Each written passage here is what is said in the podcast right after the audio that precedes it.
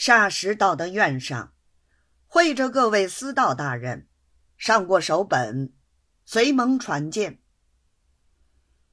见了署院，一齐爬在地上磕头贺节。等到磕完了头，黄三溜子正要爬起来的时候，不料右边有他一个同班，一只脚不留心，踏住了黄三溜子的蟒袍。黄三溜子起来的匆忙，也是一个不当心，被衣服一顿，身子一歪，究竟两夜未睡。人是虚的，一个筋斗就跌在踏他猛袍的那人身上，连那个人也栽倒了。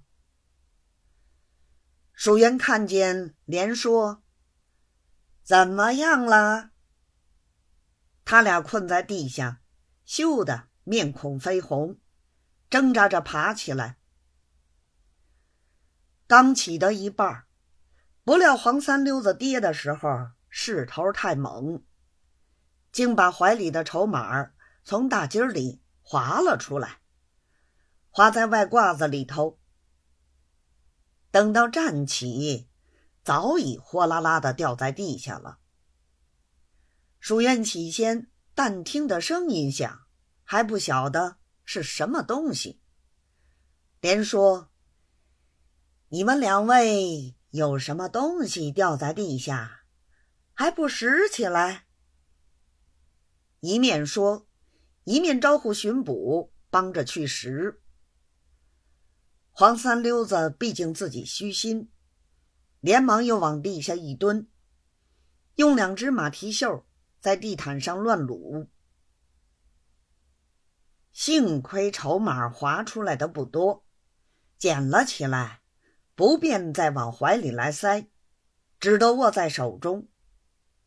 掸掸衣服，跟着各位司道大人归坐，却不料地下还有抵得一百两银子的一根大筹码儿，未曾拾起，落在地毯上。黄三溜子瞧着，实在难过，又不敢再去拾，只是脸上一阵阵发红。其实鼠院已经看见，也晓得是黄三溜子这宝贝带来的。鼠院生平顶恨的是赌，意思想要发作两句，转念一想，隐忍着不想。乞巧那根筹码被巡捕看见，走上去拾了起来，绣了出去。蜀院也装作没事人一样。等到送客之后，蜀院问巡捕，把那根筹码要了来，叫先前替黄三溜子过户的那个人，仍旧送还了他，传谕他。下次不可如此，再要这样，本院就不能回护他了。叫他个人自己心上放明白些。黄三溜子这日下到院来，晓得自己做错了事儿，心里捏着一把汗，便无精打采的，一直回到自己公馆。不到双二爷家赌钱了。双二爷等他不来，便叫管家来请他。他便打发当差的，同了双二爷的管家，到双家把账算清。说是自己身上不爽快，改天再过来。此时大众已晓得他今天上院。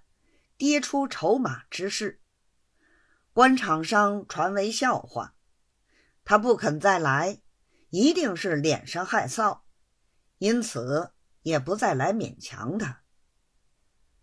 过了一天，黄三溜子接到蜀院的手札，并付还筹码一根，又是感激又是羞愤，恐怕以后不妥。